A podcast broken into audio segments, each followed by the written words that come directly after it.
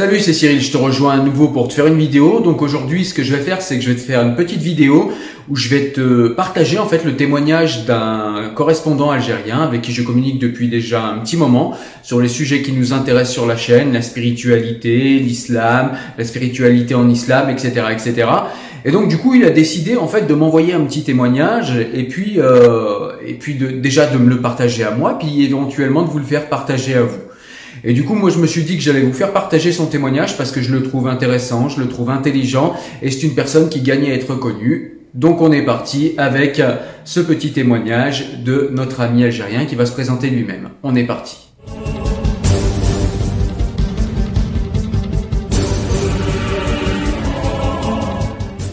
Bonjour, euh, je suis Karish Youssef, j'ai 27 ans, je vis en Algérie. Par le biais de cette vidéo, je voudrais m'adresser à tous ceux qui, en France aujourd'hui, de culture islamique ou pas, sont soucieux de défendre un islam humaniste, un islam au service de la citoyenneté, un islam de beauté et d'intelligence, comme dit si bien Ghaleb Bencheikh, président de la Fondation de l'Islam de France. Je m'adresse à vous pour demander votre soutien à mon projet d'étude. En effet, je m'intéresse à l'islamologie.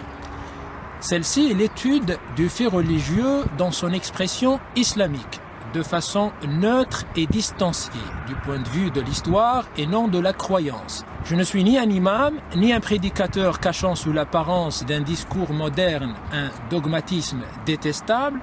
Ma démarche est philosophique. Elle est celle de deux grands hommes, français tous les deux. Le premier était un Algérien d'abord, Mohamed Harkoun, il était professeur de l'histoire de la pensée islamique à la Sorbonne, un érudit d'une exigence intellectuelle et d'une impartialité telle qu'elle était deux, des deux côtés.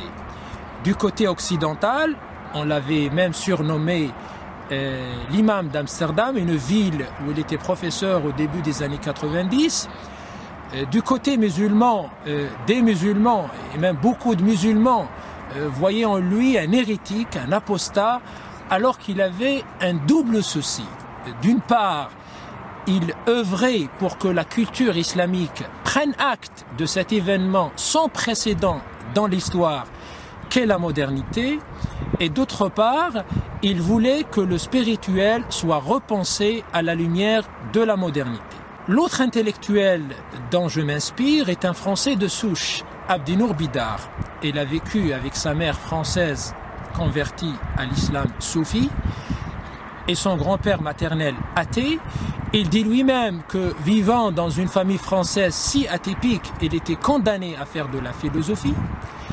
Il est aujourd'hui en France le philosophe de culture islamique peut-être le plus important. Il a écrit beaucoup de livres, notamment Un islam pour notre temps, Self-Islam, Lettre ouverte au monde musulman. Euh, dans cette dernière, il invite le monde travaillé par le fait islamique à entreprendre une autocritique euh, profonde et radicale au lieu de s'enfoncer dans la sempiternelle victimisation et la fuite euh, en avant.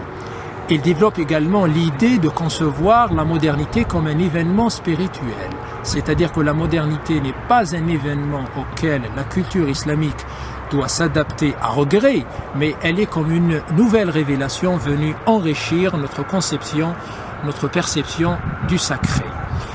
Euh, pour conclure, je souhaiterais donc convaincre des citoyens, des organisations en France partageant mes préoccupations de bien vouloir m'aider, me soutenir, car ce n'est pas la passion et la volonté qui me manquent, mais c'est bien les moyens. Euh, je voudrais dire aussi que je fais mien cette phrase d'Albert Camus. Chaque génération sans doute se croit vouée à refaire le monde. La mienne sait pourtant qu'elle ne le refera pas, mais sa tâche est peut-être plus grande. Elle consiste à empêcher que le monde se défasse. Je fais aussi mien les mots de Léopold Sédar Senghor quand il parle de, je cite, ce génie français qui a joué et continue de jouer de par le monde un rôle de levain spirituel. Fin de citation. Je précise que j'ai été en France en 2016-2017. Je n'ai pas pu y rester à cause d'un sérieux malaise de santé, en raison duquel euh, je suis rentré en Algérie pour prendre soin de moi. Si tout se passe bien cette fois-ci, je devrais être de nouveau en France en septembre 2020. Pour me contacter, voici mon adresse électronique corichi3 k o r i c h e y 3 gmail.com. Merci.